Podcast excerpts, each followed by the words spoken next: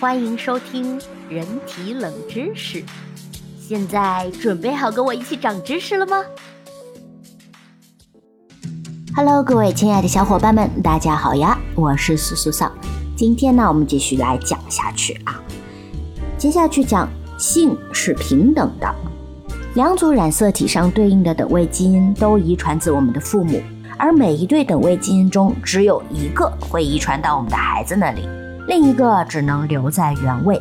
那为了保证公平性呢，有性生殖的物种有种特殊的细胞分裂方式，称为减数分裂，它是有性生殖的核心。如果染色体完整无损地进行代代相传，那么基因的混合程度将会十分有限。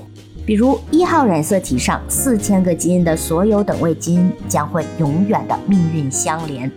拿那个笑话中的物理学家来说。假如他的形式推理能力来自他母亲一号染色体上某个特别的等位基因，而他的创造性思维能力则来自于他父亲一号染色体另一个基因的某等位基因。如果这位物理学家只能将其中一个一号染色体的传递下去，那么他的孩子将永远不会同时获得这两种能力。那如何公平地混合父母双方的一号染色体呢？首先，细胞机器会复制出每个染色体的拷贝。然后相匹配的一号染色体会排成一排，成对的一号染色体会被切成两半或是更多相对应的碎片，从这些碎片中为每个区域选择一片，就组装成了新的染色体。选择并无导向，而是随机的分子活动决定了 DNA 重新组装的方式。这种为生产卵细胞和精细胞而做的重要基因组准备工作称为重组。关于这一点呢，苏苏老师也会把图片贴在文中文献里，大家可以去看一下。想象一下，外公有一整副蓝牌，而外婆则有一整副红牌。当这两副牌在其女儿的卵细胞生产过程中重组，会生成新的几副牌，每副牌都有整整五十二张，只不过是蓝牌红牌相间的。有性生殖的意义在于呢，将等位基因混编并组合成新的基因组，重组机制使其达到了这一目的。除了 Y 染色体外，所有的染色体都会进行重组。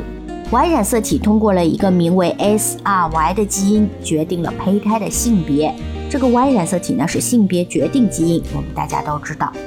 那当该基因在胚胎中存在并正常工作时呢，胚胎性别为男；当该基因在胚胎中不存在时，性别为女。当 SRY 基因无法正常工作，或者本应与其作用的蛋白质无法识别 SRY 基因时，即便具有 XY 染色体组合，也会使胚胎的性别呈现女性的特征。由于男性只有一个 Y 染色体，而女性却没有 Y 染色体，所以 Y 染色体永远不会遇到相匹配的染色体。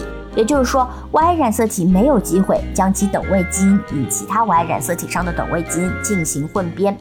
只有一个例外，Y 染色体上有一个包含约二十个基因的区域，该区域与 X 染色体上的某对应区域呈镜像。在男性中，当染色体在减数分裂中配对时，X 染色体和 Y 染色体的对应区域会连接起来，像其他二十二对染色体一样，在此区域进行重组。但 Y 染色体上的其他等位基因则注定要永远相伴。借用洗牌的类比来说。这就像是 Y 这副牌上只有上面的几张牌会与 X 这副牌进行换牌，Y 中余下的牌永远不会参与洗牌。那如果某 Y 染色体的非重组部分有一个十分有破坏性的基因突变，那么此染色体上的所有等位基因都在劫难逃，因为该突变是无法被清除的。然而，如果突变只对其所携带者具有轻微的损害，那么此染色体也许还能勉强过活。如果不进行重组，就无法将单个有害突变从 Y 染色体中清除，于是 Y 染色体会慢慢的衰减。就像我们很多遗传性疾病都是传男不传女，因为这个疾病的基因是携带在 Y 染色体上，Y 染色体没有办法进化，Y 染色体没有办法跟其他正常的基因进行重组。一旦它上面携带了任何这种遗传性的疾病，将代代相传下去，只要是男生，他都会沿用老祖宗这个 Y 的有致病因子的 Y 染色体。有确凿的证据显示啊，在一亿五千万年前呢，X 染色体和 Y 染色体是相匹配的一对，正如我们体内其他二十二对染色体一样。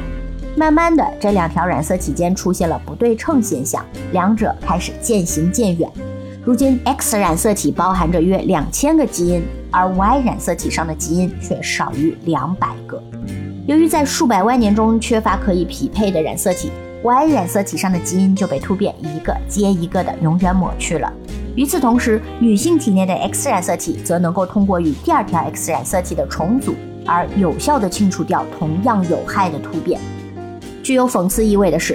决定胚胎性别的染色体是唯一一条为无性所困的染色体。如果人类存在的时间足够长，那么数百万年后，Y 染色体也许会全部消失。在那之后呢？缺失第二条 X 染色体也许会成为区分出男性的特质。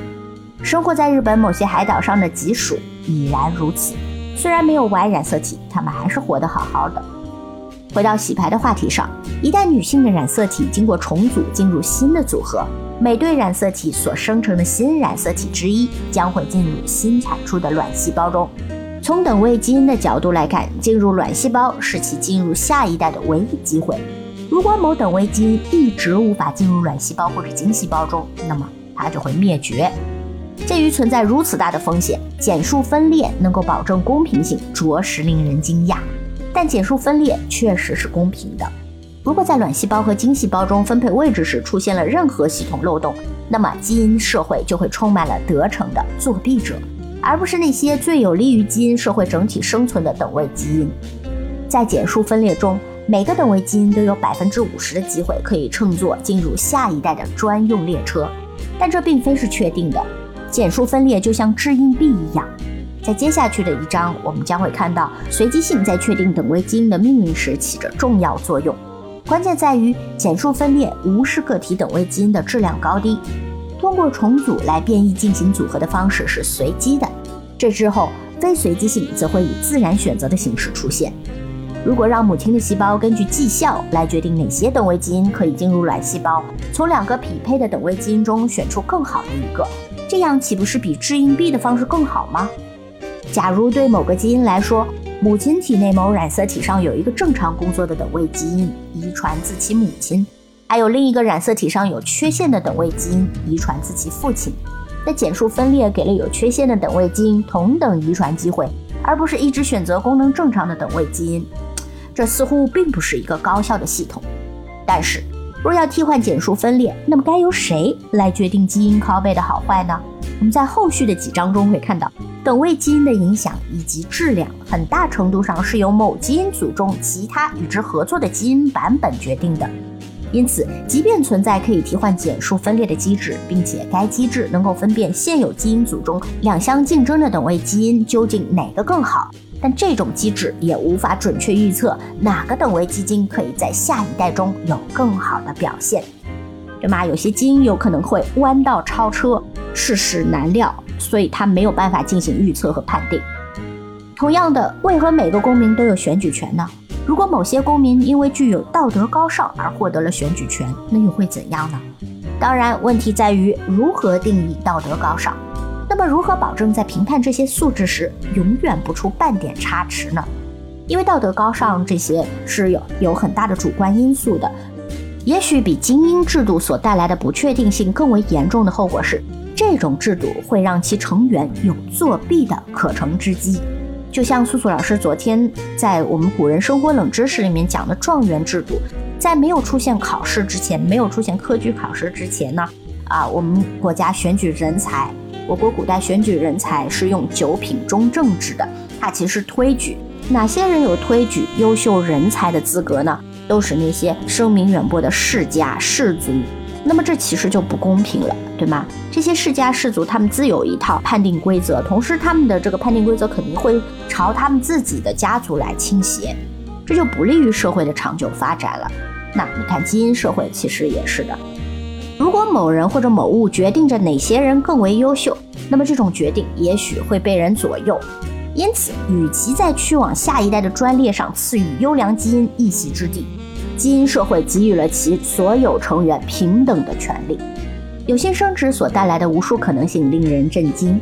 为了感受其不可思议之处，想象一下，一种生物的种群，其基因组只包含一千个基因，每个基因都有两种不同的等位基因，我们称之为 A 型等位基因和 B 型等位基因。某基因组的一半的第一个和第二个基因可能是 A 型等位基因，而第三个基因是 B 型等位基因，以此类推。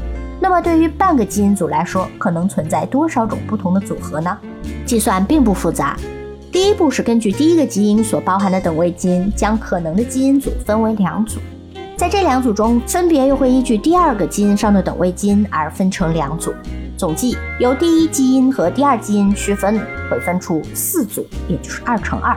按照这种逻辑继续，最终会有二乘以二乘以二乘以省略号乘以二种分组，也就是二的一千次幂种组合方式。这一数量啊，比宇宙中已知范围内的原子总数还要多。别忘了，一千个基因并不算多，人体基因组包含了两万个基因，并且真正的基因组中的等位基因也远远不止两种。我们将在接下去的一章看到，每个人类基因往往有十个或者成百个等位基因。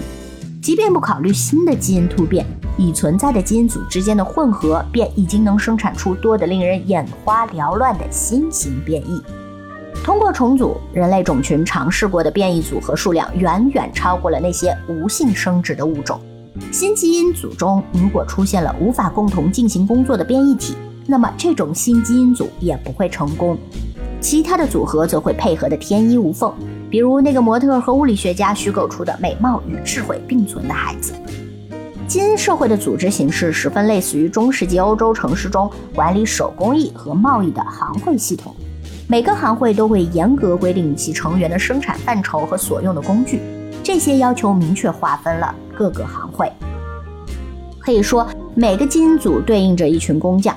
每个行会只派出一名成员到基因组中，因此重组和有性生殖不会将两万个来自基因社会的随机等位基因胡乱地塞进同一基因组中。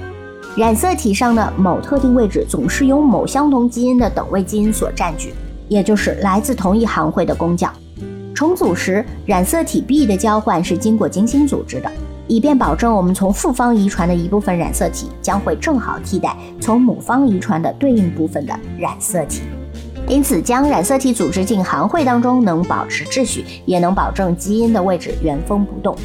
尽管了解了有性生殖的所有益处之后，也许你还是觉得克隆自己比较有吸引力，但是要考虑一下无性繁殖时基因突变对其携带者带来的后果。短期来看，新生成的等位基因确实会表现得不错。从你阅读一本书这一选择来看，你的基因组将你塑造为了一个聪明且有品味的人，因此你的克隆人和克隆人的克隆人也会遗传这套不错的基因。但从长远来看，就会出现问题。你的后裔中只能产生一种变异，也就是由偶然的基因突变引起的变异。这些突变其实是克隆过程中产生的错误。但是由于缺乏明显的变异，你将来的克隆人在面对危机时也会处于极其不利的地位。例如，这些克隆人适应气候突变的速度将会十分的缓慢。在克隆繁殖的情况下，必须的基因突变得在克隆母女家系中一个接一个的出现，也就不可能将不同个体中产生的有益突变结合起来。最终，你的克隆种族会与基因社会的其他部分割裂开来。将有可能走到演化的尽头，并面临灭绝。这并不是一种假设情况。很多动物物种不需要有性生殖，其中包括某些鲨鱼、蛇类、昆虫等物种。这些物种存在的历史似乎都不长，它们的灭绝速度很快。利用克隆方法很少能生存几百万年以上。几乎所有我们见到的无性繁殖的动物物种，都是自然界近期才进行的实验。试探物种拒绝付出性的双倍代价后会发生什么？当环境变化速度超过这些物种通过个体突变而进行适应的速度时，它们就有麻烦了。在哺乳动物中，还未观察到通过无性生殖以繁殖后代的物种。